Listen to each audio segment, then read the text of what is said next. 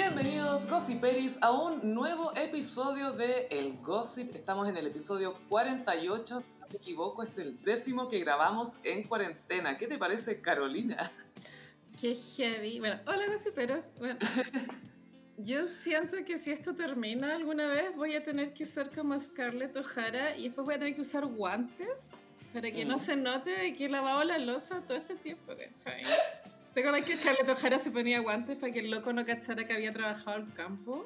Amiga, justo ayer vimos lo que el viento se llevó con mi roommate, la vimos entera. Bueno, son cinco horas. no, es súper larga la wea. Tiempo tengo, son casi cuatro horas, son como tres horas cuare- 49, así es caleta, pero es muy, es Pero, muy épica. ¿te acordás de esa escena que él le saca los guantes y le mira las manos? Y, y- Sí, pues ella le va a pedir plata a Sí. Red, se, se hace la que es rica porque se hizo un vestido con cortinas Icon- para hacerse la que icon- estaba en buena situación. Es- Puras mujeres icónicas en ropa con cortinas. La novicia rebelde, Scarlett O'Hara. Yo. en ropa con cortinas. Sí. La, la, la. Pero sí, pero ella quería tapa- eh, tapar eso que había trabajado el campo. Bueno, yo iba a estar igual después con guantes ahí, en mi primera cita con un hombre con guantes. Yo creo que se viene un gran comeback de guantes post cuarentena. Cuando volvamos a la vida semi normal, el guante viene.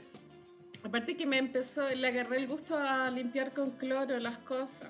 Entonces eso empeora la situación de las manos. Pero calma el alma. Sí, pues para mí el olor del cloro es el olor de, de la tranquilidad, de la paz. De que estoy a salvo. Estoy tranquila, sí. Estoy plena. Estoy pasada cloro y plena. Bueno, como- es como un clonazepam, ¿no? tener la casa pasada. El cloro sepam. Tú sabes que ya, na- nada que ver con el tema del podcast, pero en la universidad me acuerdo que yo tomé dos semestres natación y, y en un momento el olor a cloro de la piscina me daba asco, weón. Como que le, le demasiado. una repugnancia, y, pero ahora no sé qué pasó, ya como que ya superé ese asco. ya no, no me molesta el olor a cloro, como que me gusta. Creo que hay muchas personas en esa situación en estos momentos. Sí. Oye, creo que Lucho Jara inhaló demasiado cloro porque se rapó. Oye, esto, claro, subí una foto a Instagram, rompió el Instagram chileno, porque subí una foto pelado, igual que como impactada cuando vi su foto pelado, porque, eh, a ver, hay muchas cosas. Una que es una foto pelado como posando como si fuera Mino, ni siquiera es como una foto Como si como... fuera Jason Statham, como si fuera La Roca, como si fuera Bruce Willis. Descubrimos su- la forma de su cráneo y no es bonita porque para ser pelado y verse bien todos saben que la cabeza tiene que ser redondita, ¿cachai? Como sin cototos o sin deformidades. Y la de él es un poco como, tiene como en la atrás, así como que no, no es redonda, redonda, ¿cachai? Quizá ahí está su ego, allá atrás. Y el gran, gran detalle que sale con eh, lentes de sol y, y le quedan chicos, po. entonces las patitas de los, de los anteojos no le llegan a la oreja y le quedan... Es que, hubo unos desgraciados que hicieron zoom a la imagen, yo no fui. Y ella haciéndole zoom se cachaba que, que las patitas no le No le llegaban a daba. la... No, no le daba. Y como que le estaba estrujando el cráneo como en la frente, porque le quedan muy chicos. Más encima sale con Beatle. Igual, ser hombre y ponerte un Beatle es súper arriesgado. Mm. Y entonces pelado con Beatle, no, ya mucho. Fue demasiado. Para los hombres raparse es como las mujeres cortarse las chasquillas, hacer algo así. Sí, de pronto raparse es un poco como un botox o algo así. Como Es dar el gran paso. Es asumirte. Es una gran decisión. Quizás la chasquilla a veces es como para marcar una era, pero raparse es asumir una nueva etapa de la vida. ¡Qué fuerte! Igual había mucha burla en Twitter, que claro, era como ya una foto de Bruce Willis, como Chanel y después Lu- Lucho Jara pelado Aliex- cuando te llega por AliExpress. Esas típicas Claro. También como eh, leí que se parecía a Foucault, a, a Mi- Michel Foucault. y bueno, Foucault fue uno de los primeros pelados detonados en la cultura pop.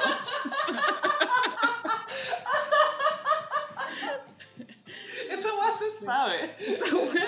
Pero sabido, pues eso se sabe. Jackson Pollock también era muy detonado. Era- pelado. Otro pelado detonado. Literalmente se metía a mear a la casa de la Guggenheim. Llegó y meó en un carrete. ¿Qué fue esa weá? Esa es una gran anécdota, sí. Es que él tenía conflictos. Bueno, estos conflictos siguen en el hombre moderno, como de, de ser de una clase social, venderte a otra y nunca entender a cuál pertenecís, ¿cachai? Claro, y como que te quieran de esta clase social alta, pero solo por tu arte, pero tu Y lo- personalidad no entra ahí. Y tú querís ser también, pero te odias a ti mismo por, por querer Por pertenecer. quererlo. Claro, claro.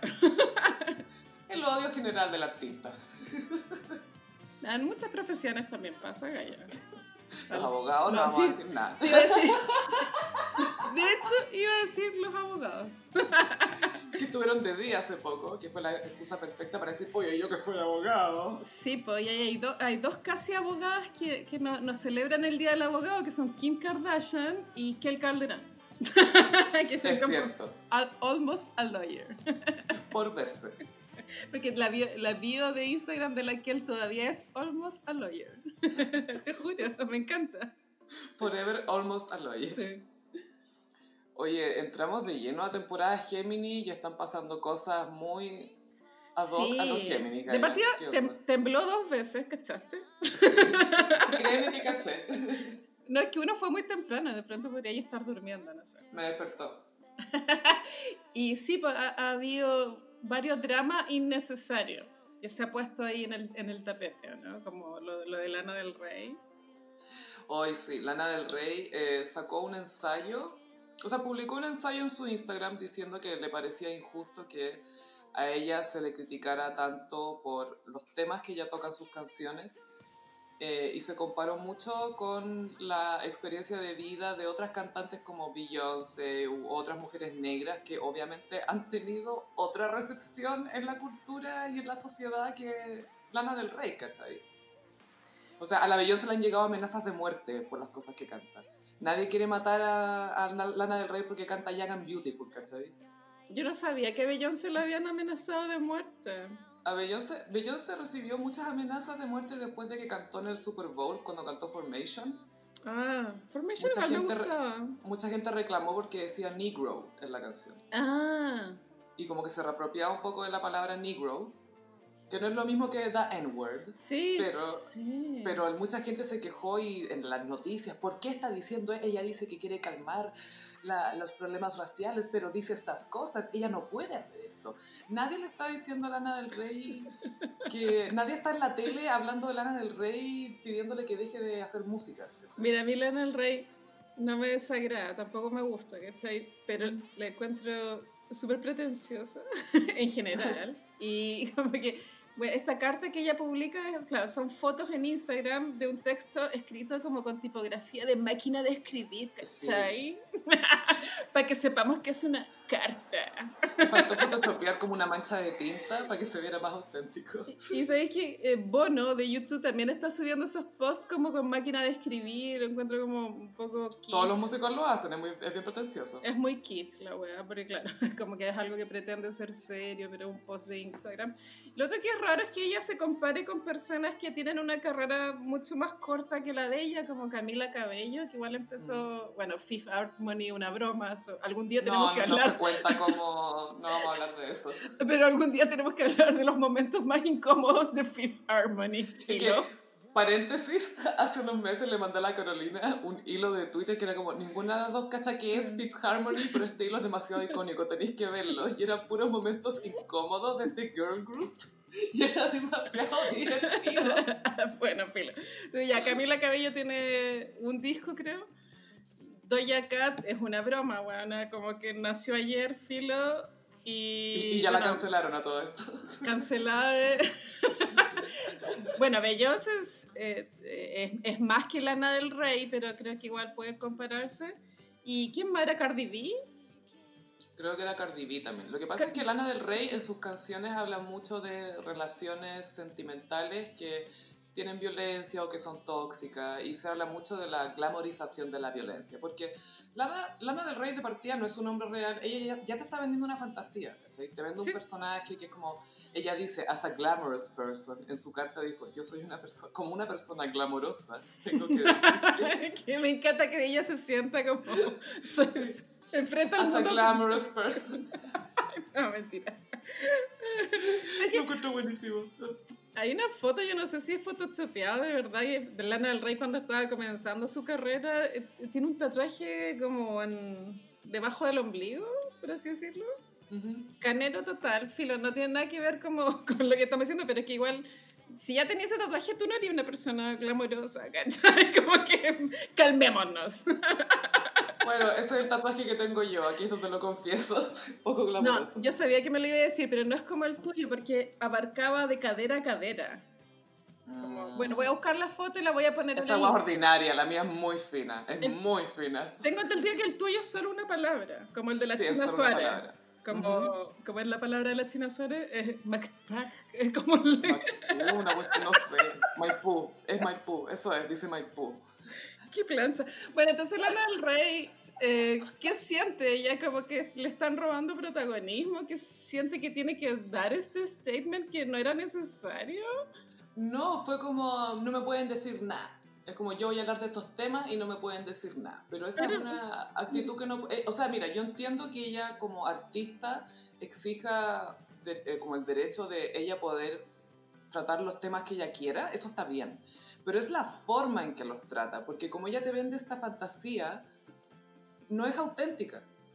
Y es muy difícil tratar temas como una relación violenta desde el punto de vista de un artista o personaje que tú no lo percibías auténtico. Porque tú, Bowie también tuvo personajes, ¿cachai? Ujú.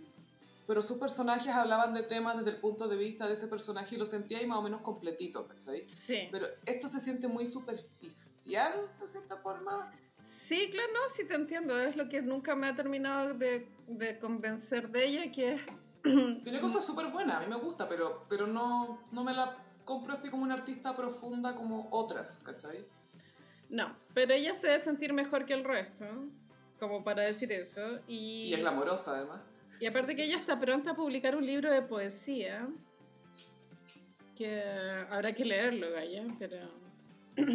Madre. ¿Qué sé yo, weón? ¿Qué, qué queréis que ¿Tú te te acordáis diga? de, te acordáis de Ashanti? La cantante Sí, Ashanti. sí, me acuerdo de Ashanti, sí. Ashanti tiene un libro de poemas, weón. Oh my god. bueno, Pablo Maquina también.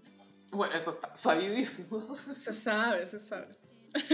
Pero la, la cosa es que Lana del Rey, claro, causó mucha controversia con esto y, y empezó como una discusión de ya, pero cada artista tiene derecho a decir lo que quieras, como sí, pero tu arte también tiene que ser un reflejo de la realidad y tú también eres susceptible a que la gente comente, ¿cachai? Sí, Como- aparte que eh, debería volver a su lugar. Igual la loca tiene muchos, tiene un éxito importante, tiene hartos premios, Grammy, weas, ¿cachai? Entonces, si ya está en ese nivel, pienso que no tenéis que dar explicaciones a nadie. Y si te critican, filo, como que tú ya estás ahí construida. Porque en verdad nadie ha querido arruinar la carrera de Lana del Rey. Yo no, no, no conocí, o sea, no, no- he visto ningún escándalo como No hay alguien boicot. tratando de destruir a Lana del Rey. Jamás ha pasado. ¿Sabéis lo que pasó? Han habido un par de artículos de eh, periodi- periodistas o comentaristas de cultura pop que dicen, me gusta Lana del Rey, pero la considero problemática, que es el- como, la palabra comodín de estos tiempos para describir este tipo de comportamientos, porque eh, la forma en que trata ella el tema de las relaciones violentas o agresivas o tóxicas en sus canciones. Hay un tema ahí. ¿Cachai? Le- le se ha comentado, pero nadie está haciendo boicot diciendo quemen las cosas de Lana del Rey. No, weón. No, no. A nadie le importa, yo no tenía idea que la estaban criticando hasta que es como el Streisand Effect. pues, la- la- eh, eh, Gossip Peris. Esta, esta es una historia icónica. Barbara Streisand no quería que nadie pueda- pudiera fotografiar su casa desde un satélite y lo hizo público. Entonces todo el mundo se preocupó de averiguar dónde vivía Barbara Streisand Para sacar la foto. para sacar la foto. Entonces, como absolutamente lo contrario de lo que tú querías. Entonces, ahora la gente va a empezar a examinar mucho más las letras de Lana del Rey. Sí, po. Y, eh, y bueno, para así terminar el tema de Lana, yo quiero comentar de que ella es icónica porque vivió toda su vida hasta el año pasado como una Géminis y el año pasado impactó internet diciendo que había visto la hora de nacimiento y era como por un minuto era cáncer y todos quedamos shock. Por eso escribió la carta. Si hubiera sido Gemini, no hubiera escrito la carta. Y sabes que igual como que su estética es muy cáncer, que sí, como que todo el puzzle calzó así, pa, pa. Por eso ama el dolor. Sí, pues Summertime Sadness, pues, iconic. Enamorada de mi tristeza hermosa. Bueno, una Géminis desatada por ahí es Tonka. ¿Qué onda Tonka? Ay, es que, claro, muchos problemas en esta temporada Géminis. Yo sé que vamos a hablar de Tonka, pero antes que se me olvide, también quiero decir que en Twitter hubo una pelea desatada por un Géminis, que es Félix Sumastre, que le, le echó la foca a Rayen, Araya, la periodista, y Rayen respondió de vuelta. Sí, Rayen respondió. Como un intercambio como de cinco tweets. Era un drama súper innecesario. Pero entretenido, porque era ¿cuándo vaya a ver a Rayen Araya peleando con Félix Sumastre? Para mí fue súper icónico porque eh, yo conozco personalmente a Rayen. Yo conozco personalmente a Félix. Y personalmente que lo conoce. Y no tengo el tipo de relación con Rayen que tú tuviste con Félix Sumastre, Carolina, pero... Qué vergüenza. Qué bueno que esto es un podcast porque no pueden ver que estoy roja. Yo te veo, estáis fucsia como tu polera de estúpido cupido. Ay, no. Bueno, sí, pues Rayen, que yo la, yo la encuentro igual pacífica, o sea, como en redes sociales. Es súper piola. Lo que la vi la divina comía es como una galla piola. Entonces tiene que haber estado muy atravesada como para responder, ¿cachai? Muy Géminis todo. Como que desconocimos a esta gente, era que este lado que yo nunca había visto. Sí, pues bueno, porque igual Félix es más peleador de Twitter, pero claro. Pero bueno, ya, entonces Tonka también tuvo su momento Géminis esta semana, haciendo un drama de la nada. Gemini moment. Tonka, esta semana tiene que estar de cumpleaños, no sé qué día, pero es como los últimos días de mayo. Y bueno, pasó que el senador Osandón eh, un día se paseó por tres matinales y estaba contagiado, pues bueno. Sí, pues.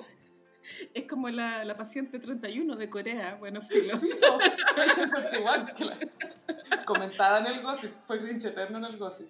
Y, y, eso hizo que Tonka se fuera en cuarentena para la casa. Mm. Entonces ella está animando el matinal desde, desde, la casa y obviamente es más difícil por el audio, bla, bla, bla, y la está reemplazando Connie Santa María.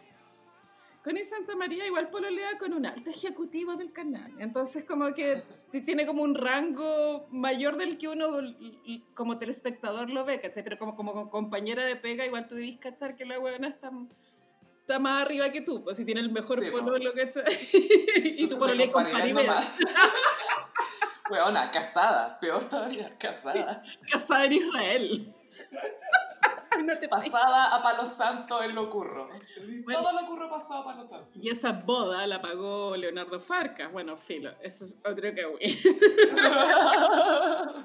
Entonces, Connie Santa María es como, yo encuentro que ella es de esas periodistas que nunca ha, ha tenido como instancias en las que tú la veas no siendo como una periodista. Solo una que fue cuando vinieron los Backstreet Boys a Viña, que alguien la grabó bailando en el público y weona, estaba desatada. En llamas. Arriba del cubo en la Blondie, pero en la quinta. Esa era Connie Santa María bailando Backstreet Boys. Me encanta.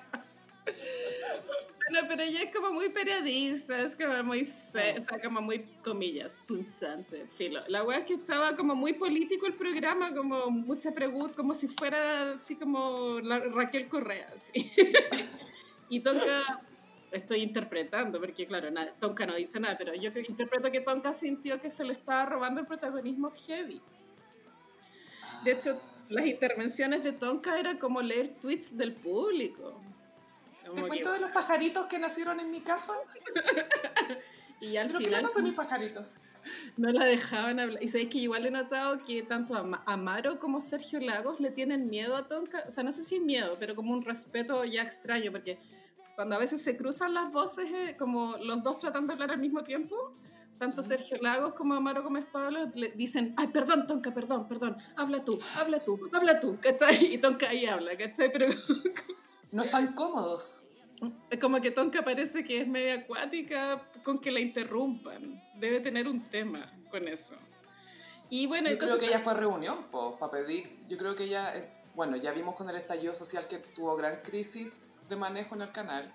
Después ahora Sí. con COVID en la casa también ha sido... Ahí tuvo un mini break, ahí siento que se pudo recomponer un poco, pero volvió al estudio y quedó la cagada. Quedó la cagada. No puede trabajar en el estudio la toca. Estaba tan chata que en un papel escribió así un signo de interrogación y lo mostró a la cámara, así como... ¡Es el Joker! Weona, es el... ¡Es el acertijo! ¡Es el acertijo y el Joker a la vez! Es, es una Joker mucho más emocionante que Jared Leto, Heath Ledger. ¿Quiénes son? Tonka Nicholson, todo el rato. Y se salió pues, de la llamada, pues así, pum. Ah, Como, y se salió.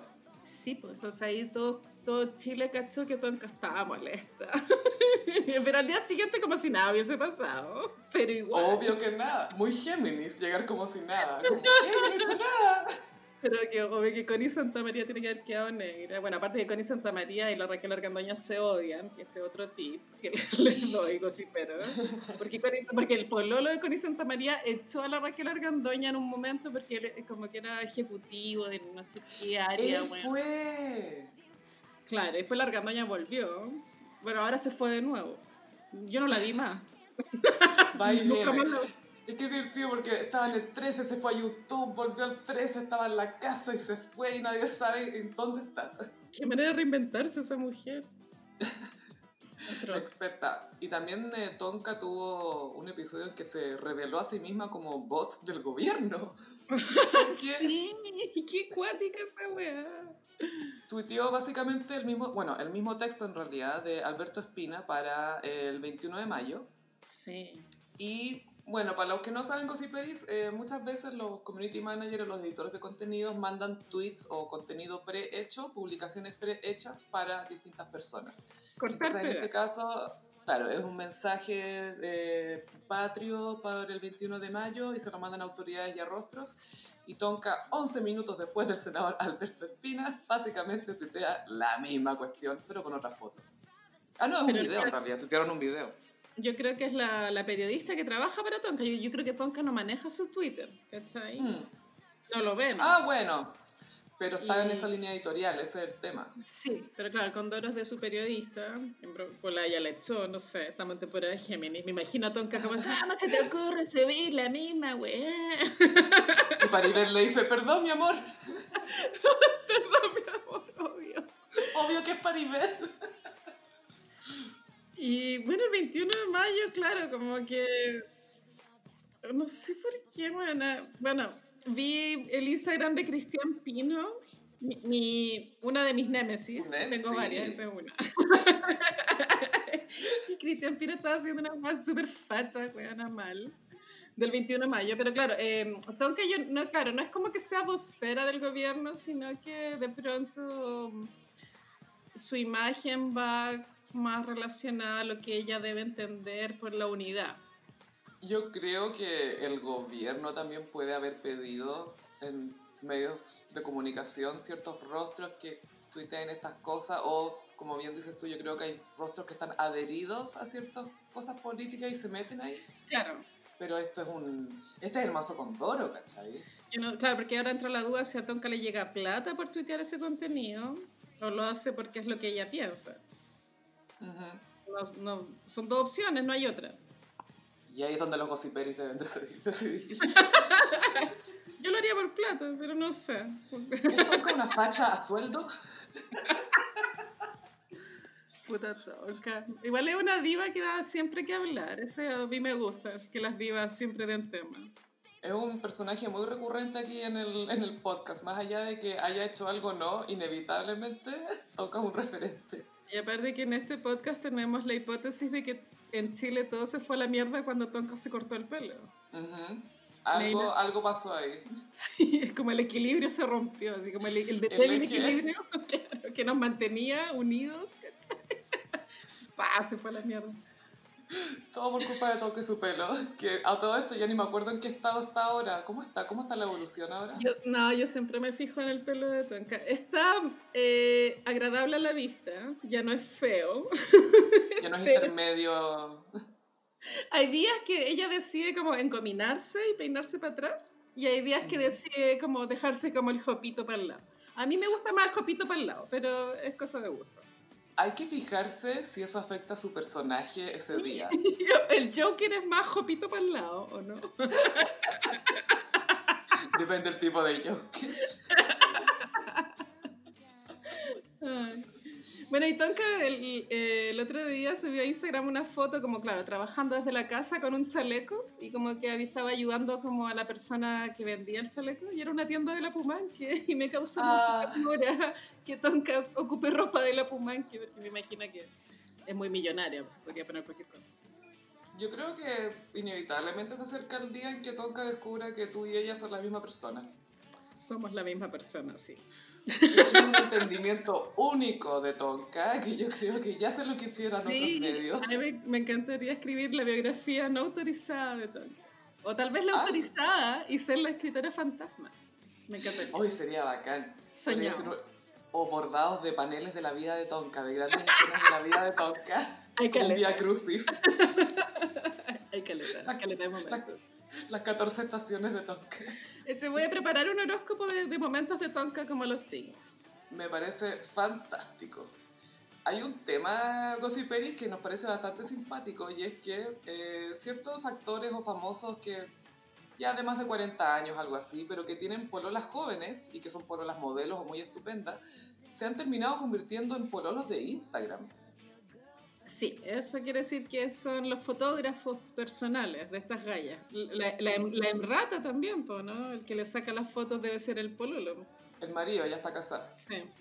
Bueno, ya, pero hablemos de estos hombres. Sí, Leonardo DiCaprio, que ha hecho una carrera de salir con mujeres jóvenes, lo pilló la tecnología y ahora tiene que salir con mujeres que le piden que básicamente le saquen fotos todo el rato. y a ver que el Juan dice, ya, y todo por los likes, ya, última vez que te saco fotos, ya, la última, y todos los días sacando fotos. Yo creo que está cagado, él asume que esa es parte de la vida de las mujeres que a él le gustan, pues. Si son todas modelos, pues ya están en cuarentena, ellos están solos y tienen que subir fotos. El juego eh, tiene que sacarle las fotos, pues. Y ojalá que sean buenas fotos, porque algo debes saber de fotografía si es un actor de cine, ¿no? O sea, si hay trabajado con Scorsese 28 veces, mínimo que sepa, sepa encuadrar a una persona, ¿cachai? ¿Qué te cachai haber trabajado con Scorsese 28 veces y sacar fotos como el pico? Igual iconic, ¿no? Obvio que saca malas fotos. El que es un gran pololo de Instagram es Ben Affleck, que está con Ana de Armas, la actriz cubana. Ay, qué hombre más tonto. Este weón jura que está enamorado. Oye, me, me desespera. Amiga, andan los dos con esos collares de mitad de corazón. Andan los dos con collares de corazón. Y él le saca fotos a ella y le pone en Instagram. Tienes que darle crédito al fotógrafo. Está absolutamente embobado con esta mujer. La pide crédito en Instagram, weón. Ana de Armas se llama ella. Es una actriz, creo que es cubana, no sé. Es cubana, sí. Es muy linda, es muy exótica. La tiene, lo tiene absolutamente embobado. Sí, y obviamente hay una diferencia, yo creo que de 20 años. Ella tiene 32, no es tan, o sea, no es tan 14 años, pero... Como la, la, de Leonardo, que debe tener 15, no sabemos. No, esta es una mujer. sí, esta es una mujer. Sí, tiene 32 y Ben Affleck tiene como 46, algo así. Y juran que va a funcionar, juran que son la pareja definitiva. Bueno, me dan unas ganas de ir a decirle, weón, basta, basta de fingir que esto es para siempre. No, es que esto me recuerda al Ben Affleck de cuando estaba enamorado de Goop y cuando estaba enamorado de J-Lo. Sí. Todo... Estaba enamorado, pero se le notaba que estaba embobado y está embobado con esta mina. Aparte que las fotos, tú cuando veis las fotos que alguien le saca a la persona que le gusta, veis cómo esa persona ve a la persona que le gusta. Sí. Y los retratos que le saca a ella son hermosos. Y Ben Affleck es director de cine, o sea, él sabe, él sabe sacar fotos. No es como Leonardo, claro, claro. No te saca justo la foto la estría, justo se te ve la celulitis. Ah, pues si te veía entera, está bien. ¿Qué más querías? Ay, si sí me la pediste, pues, weón. No sé si está, pues, como lo que querías, pues. Obvio que le está, Ay, hombres. Bueno, claro, Ben Affleck está súper enamorado de esta galla. Y Gaya, lo sacan a pasear a sus perros todos los días porque están viviendo juntos y siempre los paparasean de la mano, juntos, y él está puesto loco. Igual me imagino como Jennifer López hablando por teléfono con alguna amiga, es como, y este weón jura que está enamorado. Onda que e- esto unió a Goop y a J-Lo. Onda la Gwyneth y J-Lo unidas por pensar que Ben Affleck es un perdedor. Bueno, Ben Affleck eh, es tan de este tipo de persona que, que, que se enamora tan cuático que quedó para siempre en la cultura pop en el, grabado en el video de Jenny from the Block. Que sale él, él con la Jennifer López ahí en pelota casi, Dándole un beso al poto. en un yate. O sea, ese es un gran momento cringe de la cultura pop. Y, es- y ahí se nota que Ben Affleck estaba enamorado, porque cuando salió ese video y todo el mundo lo criticó, él dijo, pero si esto es un comentario sobre la cultura paparazzi. Y es como, ¡No! Salí dándole un beso en el poto a tu polola. No podéis decirme que esa guay es ironía. No podéis decirme... Si lo grabaron como paparazzi, y él, no, es que la gente no entendió el significado del video. Y es como, tú eres más inteligente que eso. Deja de pensar con el pene, por favor. O sea, por favor. Basta. Y ahí se nota que estaba enamorado. Basta. Basta. Basta. Pero sí, pues este, eh, así es Ben Affleck cuando se enamora, pues, brígido. Sí, porque se nota que con la Jennifer Garner estaba como ya, me voy a estabilizar, me voy a calmar. Y ahora no está nada calmado, pues amiga, se anda con la mitad de un corazón colgando de su cuello. Imagínate si no estuviéramos en cuarentena. Hoy ocurrió algo mini iconic esta semana y es que llegó Glitter, el soundtrack de Glitter, la icónica película cringe de Mariah Carey. Hay que Llegó a las ver. plataformas de streaming. Y Sí, la encontramos en YouTube. Está en YouTube, hay que verla, sí. Es que es un momento en la historia. Previo al 2000, o sea, al al 11 de septiembre, es un momento. Hay un GIF icónico que muestran como una marquesina, una publicidad como en un paradero en Nueva York que sale glitter y después la cámara se levantan y muestran las torres gemelas con humo, ¿lo habéis visto? Es la weá más icónica que he visto del 11 de septiembre, weón. Ninguna estrella bueno. pop tiene su lanzamiento asociado a un acto de terrorismo. Nadie, nadie. No, y, el loco que grabó, onda, igual eh, eh, cachó el momento. Y, porque era el 2001, ya, habían cámaras, pero no habían tantas como ahora. O sea, no, No, era tan habitual. Existían las Cybershot. ¿Tú tuviste Cybershot? Yo tuve Cybershot en 2010, tuve Cybershot. Entonces, es un gran acierto de la historia mundial ese video que muestra la, la marquesina de glitter y, las- y, y, claro, no se había caído la segunda torre todavía, pues se estaba incendiando. Estaban las dos torres ahí con hoyo y encendiéndose y Mariah echada, glitter llena de mariposas y rosado y las torres quemándose. Es Bueno, icónico. Es demasiado icónico, es como que el equivalente acá sería el 18 de octubre antes que se quemara ese edificio que se quemó ahí en el centro. como una marquesina con un disco así como de, de Lucho Jara, no sé. Álvaro Scaramelli. Daniela Castillo, así. Oh, volar. la wea. El, el, bueno, Glitter, tanto el soundtrack como la película fueron flops icónicos. Fueron el primer gran flop, el primer flop de Mariah. Y de hecho creo que ahí como que se empezó a hablar de lo que era un flop. Antes no, o sea, habían fracasos, pero no, no existía esta idea que ahora todos sabemos de lo que es un flop, ¿cachai? Pero Mariah inventó el flop con glitter. Es demasiado icónica. ¿Te imaginas inventar el flop? Es como para darle algo que hacer a Katy Perry después de su vida. Porque claro, este flop de hecho fue antes que el primer flop de Madonna. Sí, po. Madonna tuvo su flop como el 2003, ponte tú, con American Life. Pero claro, Mariah fue pionera hasta en el flop con Glitter. ¿Sabes que a mí Glitter no, me, no lo encuentro malo? Solo es es que pasa que a veces las cosas no salen en el momento adecuado. Porque, por ejemplo, Rain on Me de Lady Gaga, Mm. eh, siento que está funcionando ahora, pero la canción igual... Yo siento que Rain on Me igual podría haber estado en el Art Pop, que fue el gran, gran flop de Lady Gaga. Y ahí no habría funcionado. Entonces, como que a veces las huevas tienen que ver. Hay un gran factor de- del momento en que Timing. se lanzan. Sí. Y Glitter fue el peor timing en la historia. Porque no era un disco especialmente malo, sino que no era el momento. Y aparte que Mariah, como le encanta decir que su música es incomprendida, dijo que... Pero ¿por qué dice eso? weona? Pero, Pero en este caso siento que tiene razón, tiene un punto. No sé si tiene razón, pero tiene un punto interesante. Y es que Glitter es súper ochentero. Sí. Y en el 2001 habían pasado 10, 11 años de los 80 de que se había acabado, era muy pronto. Pero ahora que hay más nostalgia ochentera, Glitter empezó a ser más apreciado y ahí empezó el Justice for Glitter y ahí los fans lo pusieron número uno en iTunes y ahí la Mariah tuiteando What's going on? Y después ya poniéndolo disponible para todas las plataformas. Y en esa época ya había terminado con Luis Miguel, ¿o ¿no? Sí, pues Gaia se había terminado con el Luismi, entonces fue Glitter, flop. La película, flop. Luismi, flop. Flop. Ella se fue a la mierda, sacó Charm Bracelet. Sí, Charm Bracelet. Después no me acuerdo si sacó otro más antes de Emancipation of Mimi. Y ahí tuvo el comeback que fue pero icónico. Y también inventó ese comeback también. Sí, inventó el El comeback del flop. Porque para volver del flop hay que tener comeback.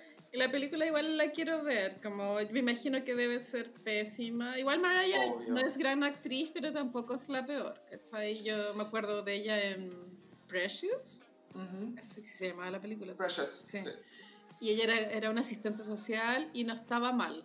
O sea, no era un gran papel, pero estaba bien, funcionaba. Lo hace bien, pasa... Yo la encuentro súper buena actriz dependiendo del papel que le di. Me acuerdo que una vez la vi en esa... Una comedia romántica súper idiota que era The Bachelor se llamaba, con Chris O'Donnell. Ya. que tenía que conseguir, tenía que casarse antes de la medianoche para dar una plata y iba a ver a una diva de la ópera que era Mariah, Ah, como para negociar casarse con ella para poder heredar la plata y Mariah insoportable con él y lo hace tan bien Una diva. De la ópera, entonces le pidió a su mamá que la ayudara. Me encanta. Me encanta esa frase de Mariah, como hoy día cualquiera es una diva. Me encanta. Es que es verdad. Obvio que ponte tú, Camila Cabello jura que es una diva. Y es como, no. Bueno, Lana del Rey jura que es una diva también. Eh, una glamorous person, ella misma dijo. O sea, si tú tenés que decir que eres una persona glamorosa, es porque no lo eres. No lo eres. Una vez que lo dices, no lo eres. Cuando decís, yo no me tomo en serio, mentira, te tomas en serio, porque lo pensaste. La estética de glitter igual era fea, era como eh, rosada a cagar, patines. Sí. Bueno, las botas de Loverboy son iconic. Es que que hasta el, el flop de Mariah es icónico, como que las botas de Loverboy son icónicas. Yo no me acuerdo de la estética de los flops de otras cantantes, pero me acuerdo de las botas de Loverboy, me acuerdo del póster. Me acuerdo de la publicidad de Glitter, en la época en que iba a salir Sí. Glitter. Me acuerdo de la polera de Mariah que se decía Glitter y salía ella con el pelo así volando. Me acuerdo Sí. de eso. Yo también me acuerdo. Es que había harta expectativa, es que tal vez también le jugó en contra que había mucha expectativa con glitter. Es que mira la carrera que llevaba hasta el momento. Brillante, claro.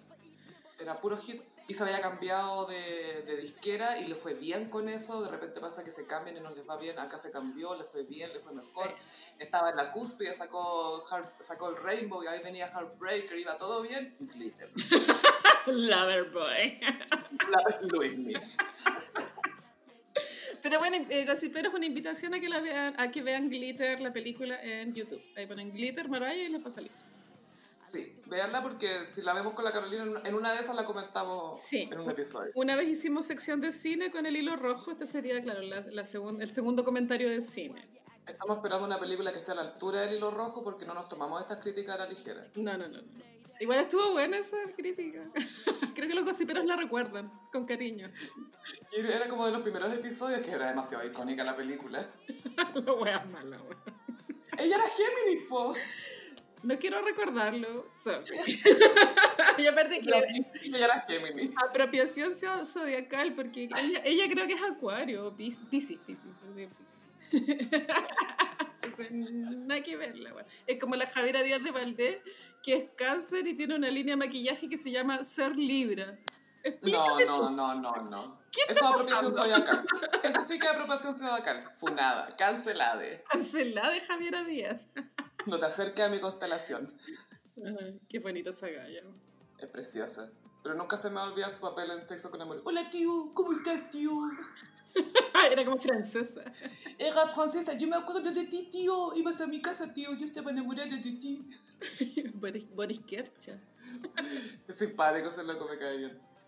Sí, es como dicharachero. Y pasamos a Iconic. La cosa se va a poner muy sexy. Demasiado. Ya estoy como sudando, como que se empañó la cámara por donde estoy viendo, Carolina. Sí, como- ahora te veo con un filtro morado. Entró humo, Humo una paloma pasó. empezó a llover morado porque vamos a hablar de su majestad Prince Rogers Nelson, más conocido popularmente como Prince. O el símbolo. El símbolo. O el artista formalmente conocido como Prince. Sí, me encanta como... Eso es súper icónico como haberse cambiado el nombre. Sí. Prince es uno de esos artistas que son referentes para otros al final. Porque cambian el sonido y tienen un estilo Prince, más allá de su música, solamente por su imagen, él causó un gran impacto en la cultura. Eh, sí, aparte que es un ejemplo a seguir porque, o sea, es un hombre muy bajito, onda, pero extremadamente bajito, así como unos 50. Por ahí. y igual para los hombres, yo que no sé, mi 1,75, igual he, cachado que para los hombres es tema la altura. Imagínate Prince siendo tan bajito, como que se metió todo por la raja y sacó adelante una gran carrera. O chao con mi altura, fue. Y como símbolo sexual más encima. y tuvo las pololas más bonitas que pueden haber, así. Chao, o sea, como que era muy seguro de sí mismo. Eso, y eso era sexy. Y, y usaba zapatos con taco antes de que existiera la moda drag. O sea, como que el Él inventó el drag. Y una vez de puro curiosa me, me, metí a googlear cuánto calzaba Prince. Me llamaba la atención porque los zapatos, las botitas que usaba me mm. parecían muy bonitas, ¿cachai? Y, y, es porque tenía el pie muy chiquitito, el buen calzaba 37, weona. Se medía como unos 60 y menos, yo creo. Yo creo que medía unos 56 por ahí. Era muy chico. A mí no me caben los zapatos de Prince. A mí no me caen desde los 12 años, yo creo.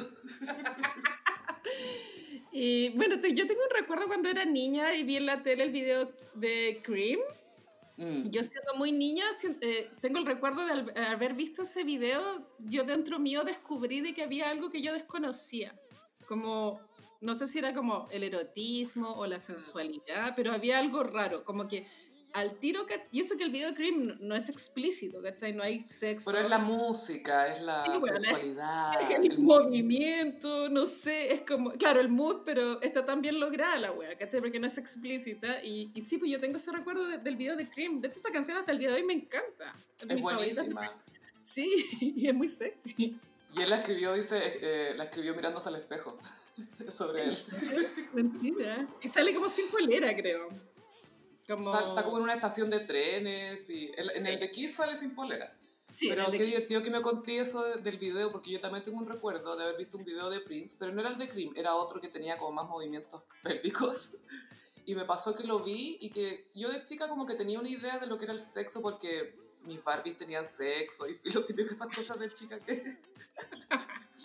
pero me pasó eso también con Prince, que era como, ah, esto es como exótico, esto no es solamente algo físico, sino que hay una sensualidad. Esto es más complejo. Sí, es que es mucho más complejo. y, lo, y lo entendí viendo un video de Prince, ¿cachai? Brígido.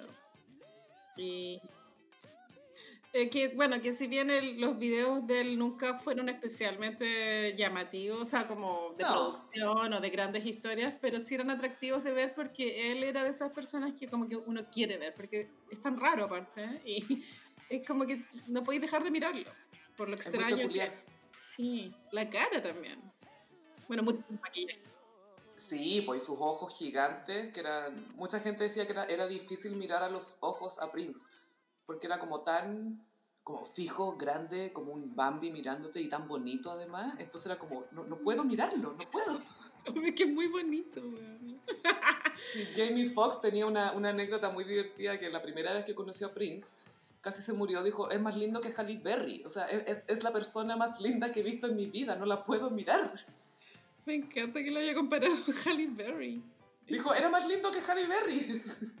Bueno, cuando Prince murió hace ya como cuatro años, creo que fue ese año que murió mucha gente famosa. El 21 de abril del 2016 murió. Y vi la película, vi Purple Rain, no la había visto hasta ese momento. Y la, la película, ¿sabéis que esa película igual tiene un Oscar de mejor canción? Sí, po. Igual el medio logro, bueno, es la canción Purple Rain. Eh, pero la película es. Yo igual la recomiendo casi, pero porque es super kit. Él no es buen actor, pero la historia igual dan ganas de verla, porque claro, es la historia como de un cantante que le llaman The Kid, como el chico. Y así le decían a él, pues era uno de sus sobrenombres, The Kid.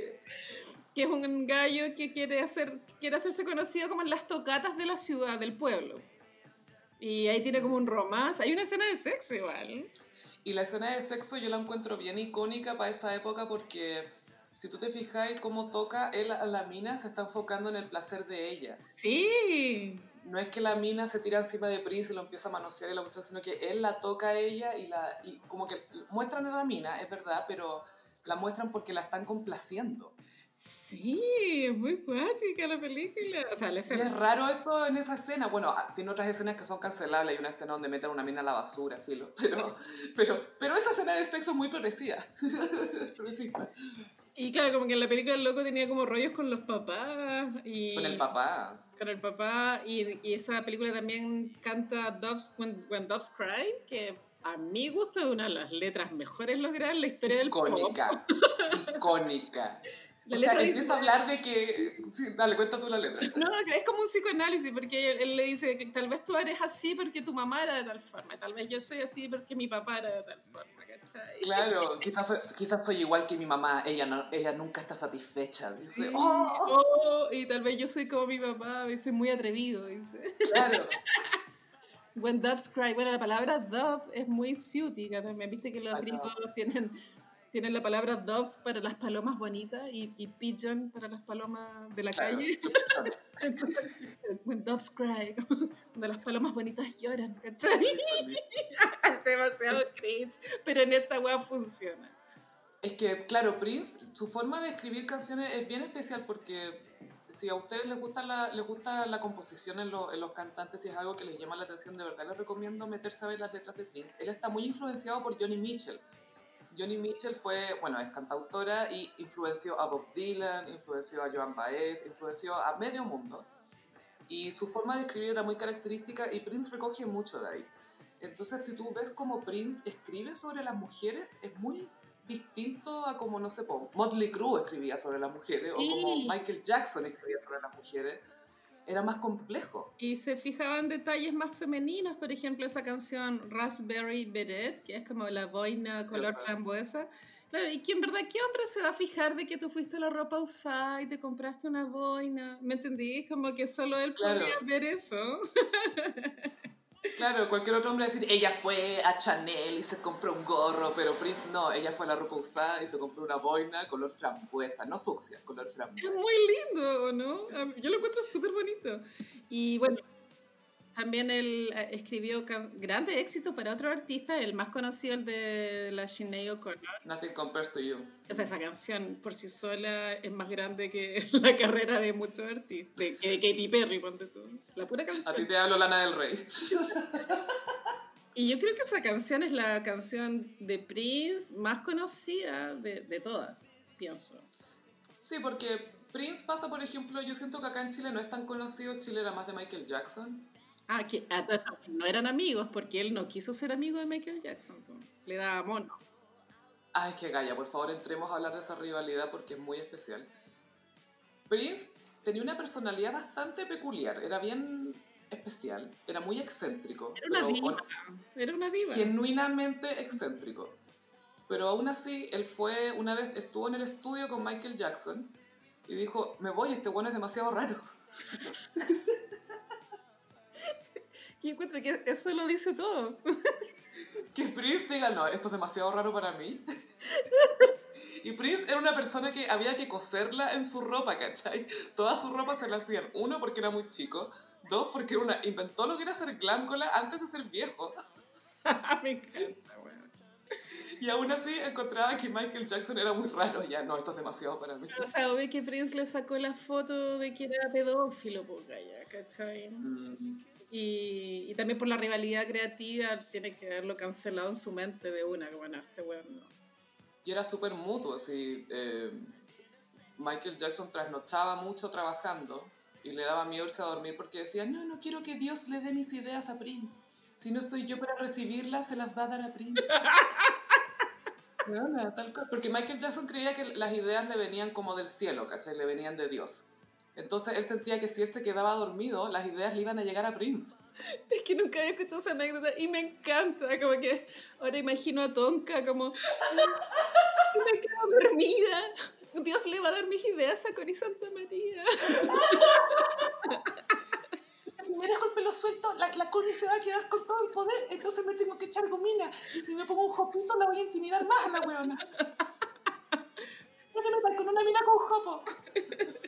Pero me imagino 100% a Michael Jackson con, con esas neurosis. 100%. Ellos iban a colaborar en Bad. Bad, el, el- la, la parte en el video que hace Wesley Snipes, ese iba a ser Prince.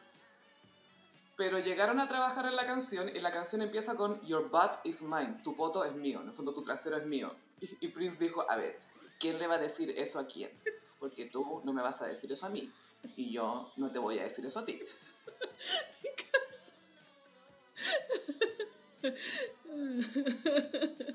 después otra vez que la eh, Prince estaba haciendo un concierto en Las Vegas y no me acuerdo quién, no sé si era un director o alguien llegó con Michael Jackson y dijeron vamos a ver a Prince al show en Las Vegas, ya van. Y se ponen como en primera fila y Prince cacha que está Michael Jackson en el público. Y Prince está haciendo un solo de bajo porque Prince, bueno, tocaba todos los instrumentos que tú te puedes imaginar, los tocaba todos y muy bien. Y estaba haciendo un solo de bajo y baja a donde está Michael Jackson y como que pone el pie en donde uno pone el brazo del asiento y le empezó a tocar encima de la cara el bajo a Michael Jackson y después se va al escenario. Michael Jackson mira a su amigo y dice, What's his fucking problem?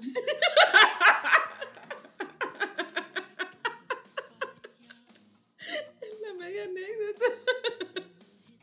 ¿Cuál es su problema? ¿Qué problema? Bajo encima, así, en la cara. En la cara le puso el bajo. ¿Cuál es su puto problema?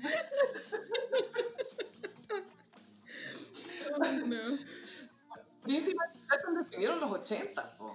Claro, lo que pasa es que claro, Prince no es una estrella a nivel internacional como lo fue Michael Jackson, ¿cachai? Pero así como hablando de calidad musical, a mí me parece que Prince es, mejor, ¿cachai? Michael Jackson es mejor en otros aspectos.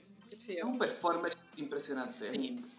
Que Prince también lo era, pero Prince es más músico, siento yo. mucho más músico y, y también mucho, eh, eh, porque cuando Michael Jackson trató de ser sexy, ponte tú en el video de In the Closet, con Naomi, Naomi Campbell, no, no, no, es cringe, pero Prince eh, cuando era sexy era súper sexy todo el rato, ¿cachai? Entonces hay como una gran diferencia y bueno, también podemos hablar de la vida amorosa de Prince porque tuvo grandes pololas, po.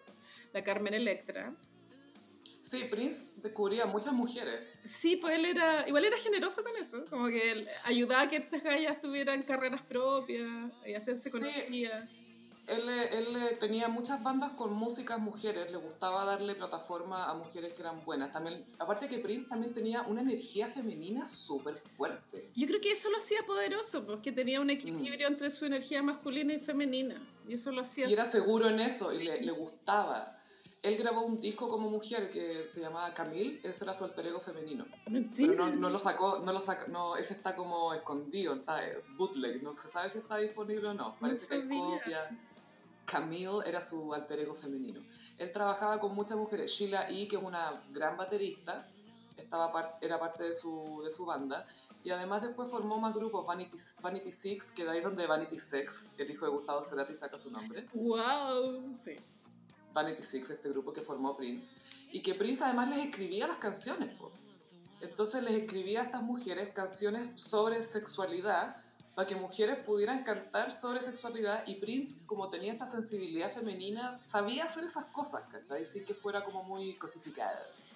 Sí, encuentro que en ese aspecto eh, era un Géminis como eh, evolucionado, como que tenía sus dos lados súper completos, ¿cachai? Mm. Y mm, también a mí me acuerdo cuando era chica la película de Batman. ¿Cómo se La- llamaba? Batman 89, pues sí, pues la, la primera Batman. Se llama Mad Batman nomás, ¿cierto? Bueno, no sé. Batman, sí, Ba- Batman 89 la dicen ahora porque salió el 89. Pico. la de Tim Burton, a que a mi parecer es como la única que vale la pena. ¿cachai? Filo. Es que es súper kitsch, po. ¿Y ¿Sabes por qué? eh, me parece que es la única que da en el clavo esa película porque siento que no se toma en serio ese mundo. O sea, está, como- está visto como de una forma más caricaturesca. Y, y el problema de las otras, Joker, Batman, lo que sea, es que son muy serias, ¿cachai? Muy serio todo. Como loco, no. En cambio, Jack Nicholson cuando era el Joker igual era como La raja. un hueveo la wea, ¿no? Weona, era Jack Nicholson bailando Prince. Como el Joker. Hay una escena en que el Joker entra al, al museo, el, el Met, a, a hacer eh, de travesuras, como, A pintarle caritas de Joker a las pinturas. como a vandalizar, ¿cachai? Y vandalizan el museo con música de Prince. Esa wea es súper, está súper bien lograda esa wea, ¿cachai? Está vestido de morado y lo mejor de todo es que a Prince le dijeron, oye, quería hacer una canción para Batman y Prince dijo, eh, bueno. Y el weón mandó un disco entero. Y en esa época creo que él pololeaba con Kim Basinger, ¿o no? Creo que sí. No sé si estuvo con ella, pero es muy probable. O sea, No sé si estuvo con ella, sí. Imagínate, Kim que sí. Basinger era como la mujer más sexy de los 90, en el comienzo de los 90. Y a los gossiperis que genuinamente les guste la mitología de Batman y todo, el, el, el soundtrack de Prince es bien in- interesante porque, bueno, viene con el Bat Dance, que es uno de los. Bueno, el Bad Dance es lo mejor que hay. Lo amo. Amo el Bad Dance. Y lo mejor es que en el video Prince sale vestido como mitad de persona normal y mitad de Joker. Entonces él entiende esa dualidad de Batman que él y el Joker son dos lados de una misma persona. Y Prince lo entendió antes que todo el mundo, Es ¿cachai? demasiado iconic Gemini Energy, weón. Él entendió todo. Bad Dance para todos, por favor. Anda, chao Joaquín Phoenix. Anda, ¿quién eres? Era tan triste su Joker, era como, ya, ya entendí que está triste, pero ¿por qué me tiene que importar todo esto? Te apuesto que era así. O sea, Prince no me imagino viendo el Joker diciendo, what kind of white bullshit is this? That's some white, man bullshit. Bueno, y yo creo que deberíamos hablar de la canción Purple Rain, porque encuentro que es la canción Himno. súper... Sí, pues un himno. Es súper erótica la wea. Y eso que la letra no es, tan- no es calentona, ¿cachai? Como que... El final, el uh, es, es muy emotiva. es muy- haber inventado como esta idea de, de la lluvia morada, ¿cachai? Como, igual es un concepto que uno ya lo tiene asumido, pero salió de la cabeza de él, pues completamente original, Mm. ¿cachai? Y el morado siempre fue algo para él. El- Es porque es, una, es de esas personas que tú asocias con un color. ¿A cuánta gente asocias con un color? Bueno, Katy Barriga con el rosado y con Sí. el morado, y, y sería Sí, todo. como Luli y Katy Barriga comparten custodia del rosado, Y, y Prince... a Paris Hilton, pero el morado es de Prince. ¿cachai? Sí, pues, eh, el color, bueno, el morado siempre ha sido como el color del misterio, de mm, lo elegante. Y mezcla dos cosas también, pues mezcla el azul con el rojo como una mezcla de dos colores primarios, pero además es como ambiguo, el color de la realeza también, un color de tantas cosas. ¿Y te acordás del video de Sexy Motherfucker? Oh, que me gusta esa canción. Como que es Sexy motherfucker. es muy bailable, buena. ¿no? Es demasiado entretenida. Sí. Es funky. Y sale como en un estacionamiento. Yo no sé si ese video fue antes o después del de Bad de Michael Jackson. Mm, después creo. Voy a tener que averiguarlo.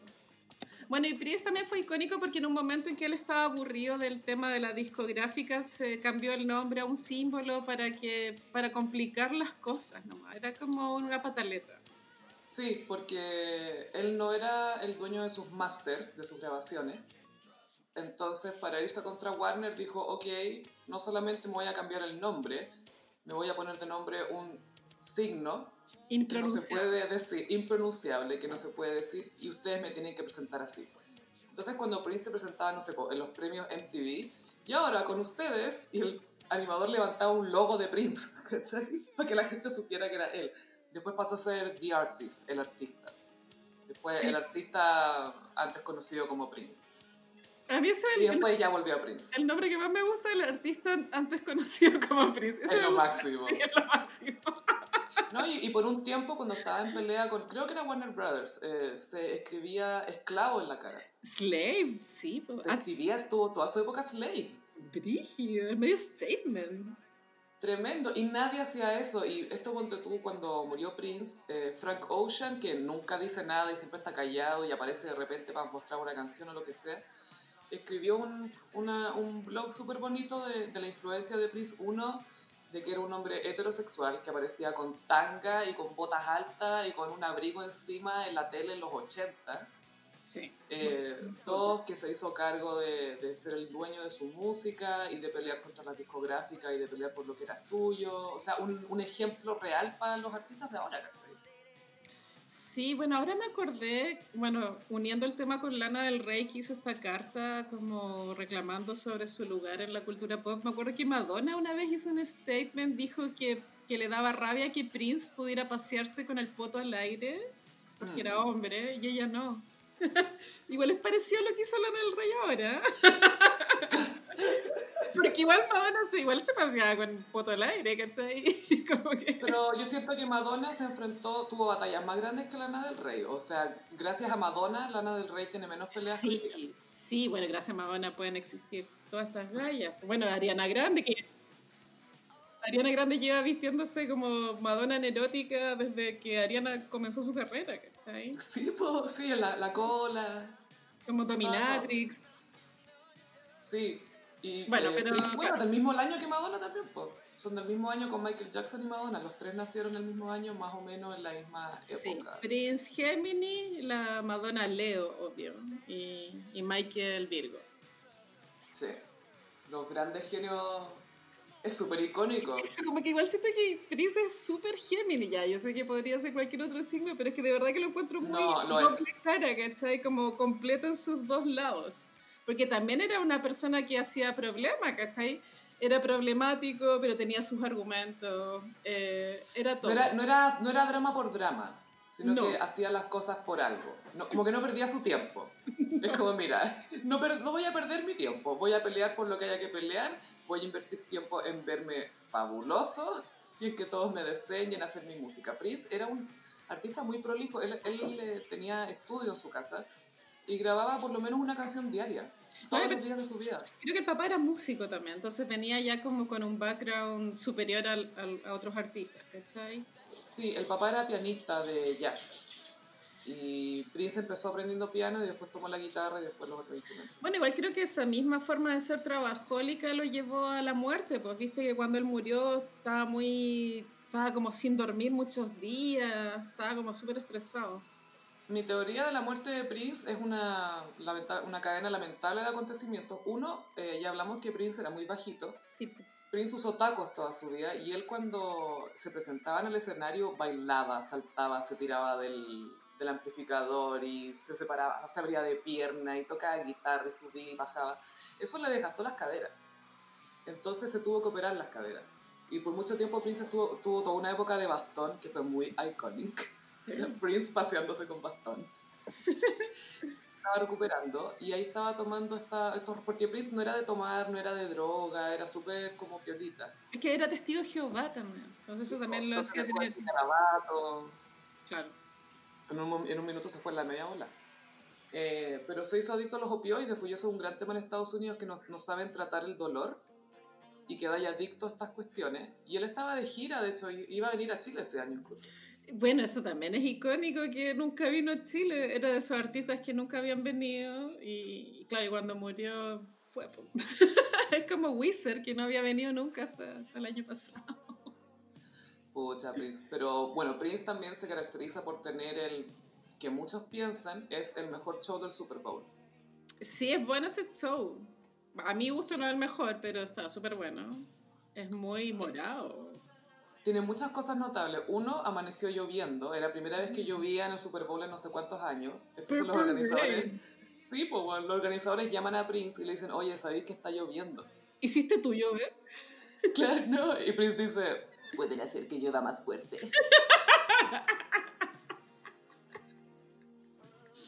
Y se presenta en este escenario plástico con dos minas que están bailando con los medios tacos. Está todo mojado. Él con un pañuelo en el pelo, tocando no sé cuántas guitarras eléctricas en la lluvia. Y después cierra con Purple Rain. Y está todo, está, está todo lloviendo y es tan icónico que canta Purple Rain en la lluvia. Buena. Es que ese es un gran moment.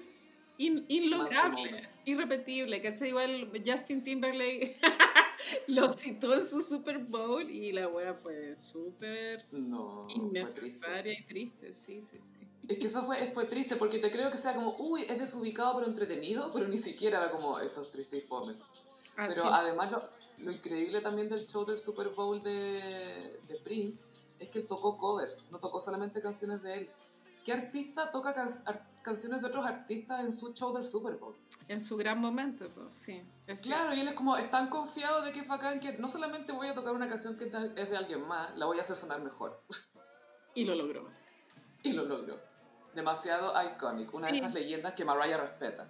Eh, y, y gossiperos, si pueden ver el Super Bowl en YouTube de Prince, tienen que verlo. Vale 100% la pena, pero también como de entender qué es lo que se ha tratado de hacer después, ¿cachai? Mm. No, no digo que él haya, haya dejado como el referente, pero igual es de los, es de los shows más importantes que han habido. Junto tu Es, es muy... eh, Diana Ross, ¿te ahí? El helicóptero. No, ese fue notable porque Diana Ross llegó al Super Bowl, tuvo 11 cambios de vestuario y después se la llevaron en helicóptero. Bueno, me encanta. y Me encantan las personas que hacen cambio de vestuario. Encuentro que es lo, lo que hay que hacer. Gracias. Gracias por eso. Pero también los incentivamos a escuchar más música de Prince y ver. Purple Rain, a ver qué, les, qué, qué opinan. Porque es un personaje, es una diva, es un ícono. Ícono, sí. Y en mmm, como los signos zodiacales. Uh, bueno, Sofi, traje los signos como canciones del grupo español Mecano. No, no Me encanta, de Mecano, el trío. me encanta. Bueno, yo soy súper fan de Mecano desde que era chica, porque igual habían canciones que uno como niño o niña como que te divertían, ¿cachai? Como la perrita Te entendía. laica. La de Laika la entendía. Y La perrita laica aprendía historia. era súper dramática. Y bueno, Mecano es un grupo que tuvo como su gran momento en los 80, que era una época súper especial para los españoles porque venían saliendo de la dictadura. Sí. Entonces, yo ahora recién estoy aprendiendo un poco así como de historia española básica leyendo el, el último libro de Isabel Allende. Nunca me ha interesado la historia de España. Sí, como claro, venías de la dictadura, entonces existió toda esta weá que se llamaba la movida madrileña, que bueno, a los que nos gustan las, las películas de Almodóvar, igual como que nos como que rayamos como con esa estética que se produjo en eso. Era muy entretenida. weón. Y Mecano fue parte de, de, ese- de esos carretes infernales que, que se dieron en España, tanto así que en un momento en España igual había grave problema de drogadicción. po. Como que había... Sí, era tema la wea. como que era la pandemia, la, la Todo heroína. era culpa de, culpa de Mecano. Sí, obvio. Y, lo otro que me gusta de Mecano es que era muy queer, a pesar de que Ana Torroja no- y, y Nacho Cano no, no son gays, pero sí, sí, siempre he encontrado que es súper queer como la propuesta. Era muy queer friendly. Sí, po. Ella igual era andrógina, su look. Lo cultivaba, era parte de. Sí. po. Y ya, vamos a empezar con Aries. En Aries elegí Hoy no me puedo levantar. ¿La que Hoy no me puedo levantar es la historia de un huevón que carreteó pal pico, así. carreteó como un Aries la noche anterior y es domingo y es como, loco, no me puedo levantar, así como que ayer lo pasé tan bien, pero estoy con una caña palo yo. Ya lo di todo, pero llego hasta acá nomás. Esa canción es como de la primera etapa de Mecano, como que el sonido se escucha más ochentero, como más feo, pero la letra es muy chistosa y bueno, ¿y a quién no le ha pasado? Hoy no me puedo levantar. Me ha pasado. Como Aries, debo decir que me ha pasado. Y es triste eso cuando pasa porque como que, claro, como estuviste curado, después te viene como una mini depresión, como el bajón de ya no estar curado. Es que como que tu cuerpo, tu estado físico no está a la altura de tus recuerdos. Sí.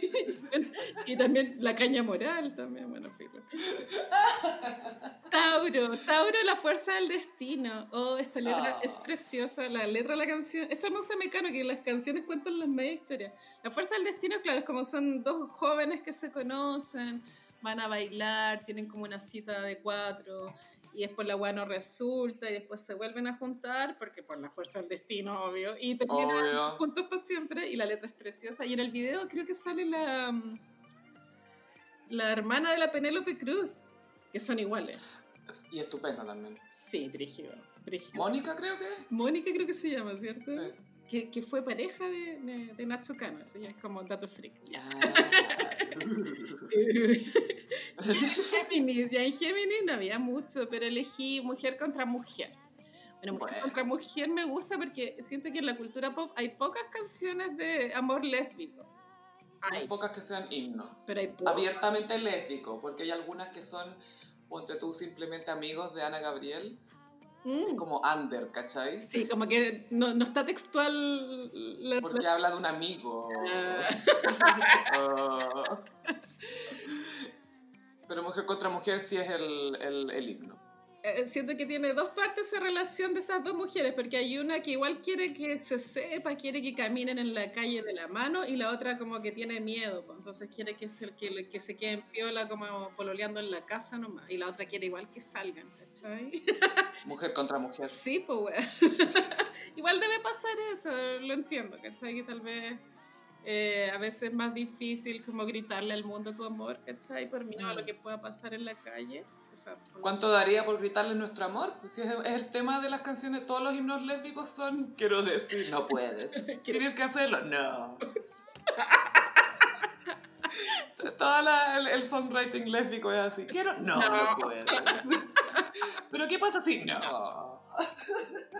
Es muy así.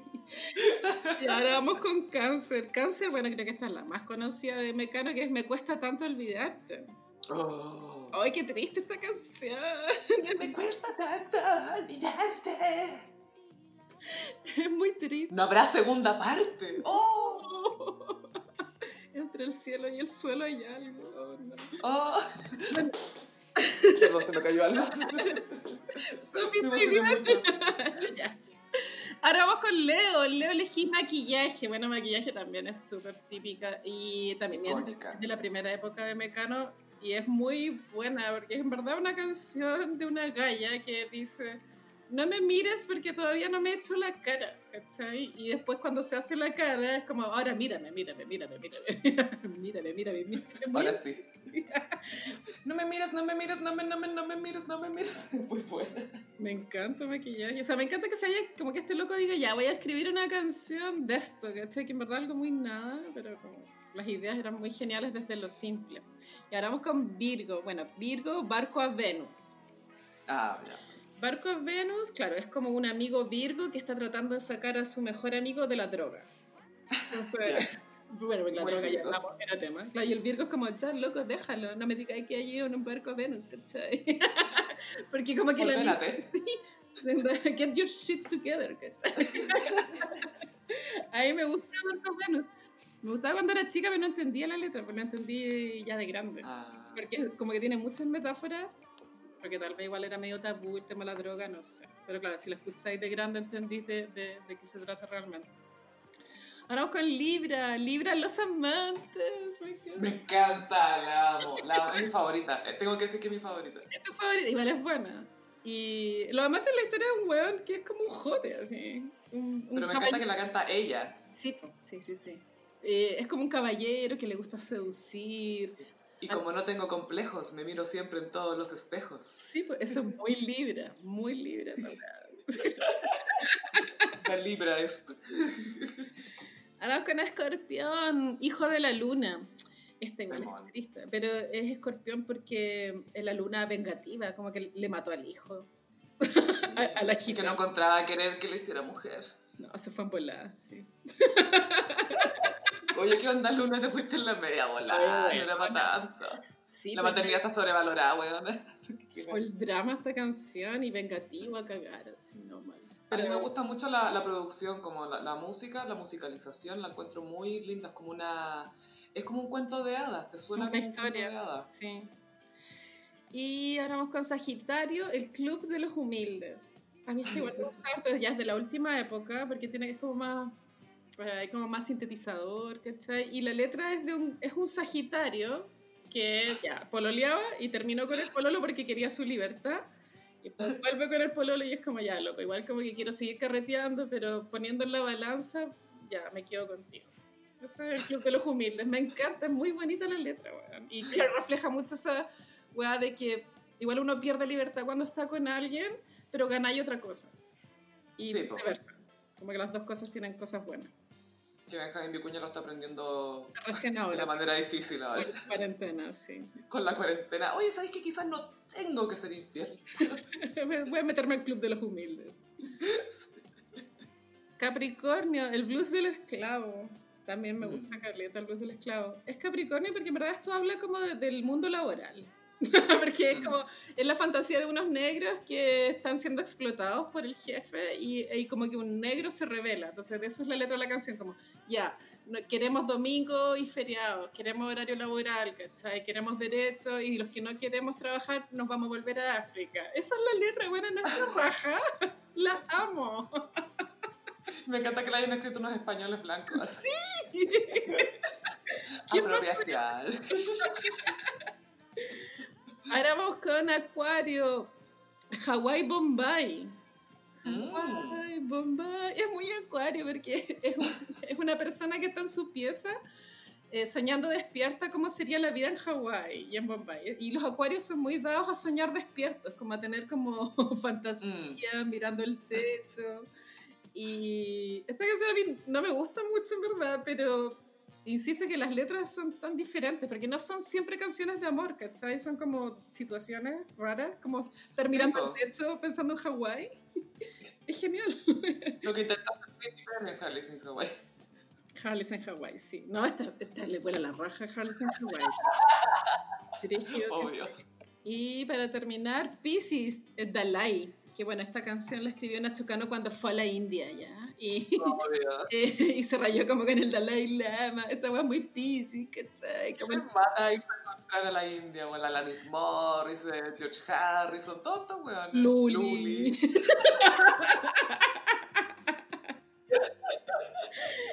Y sí, Dalai es muy Pisces. Y bueno, este fue el horóscopo de esta semana.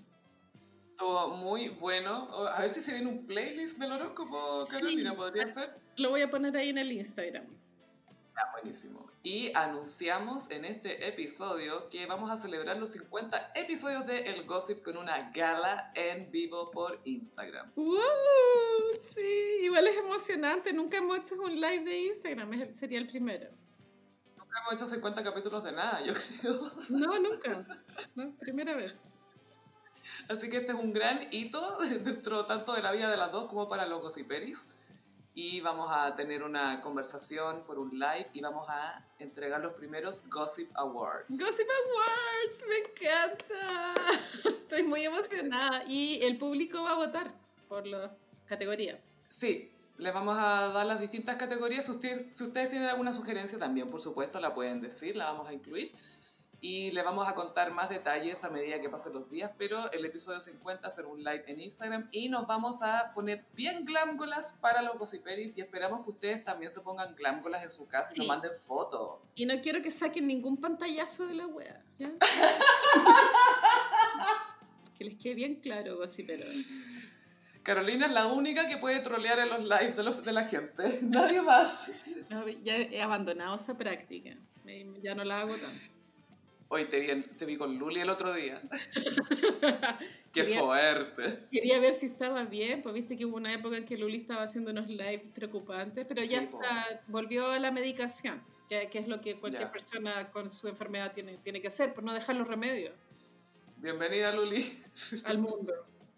Ayer la vi en la Divina Comida, a la Luli. ¿Cuándo lo habrán grabado? ¿Hace como en noviembre? Bah, un año, yo cacho, no sé, muy vieja la. Pero cocinó pésimo, pésimo. O sea, como que los otros, eh, eh, cuando pusieron las notas, pusieron malas notas. No es que yo haya probado la comida. Pero espérate, Luli no, no comió napo, ¿sí? Porque ella como es vigoréxica. No, igual comió, pero ella misma se reía de sí misma y eso me gustó porque en la parte ya voy a hacer postre, dijo Luli, y me voy a comer todos los postres. dijo. Ay, qué adorable, entiende. Sí, entendió. Bacán. Muchas gracias, Gossiperis. Pronto les vamos a dar más detalles, más detalles perdón, de la gala de El Gossip. Por ahora nos despedimos y nos encontramos en el próximo episodio. Bye. Adiós.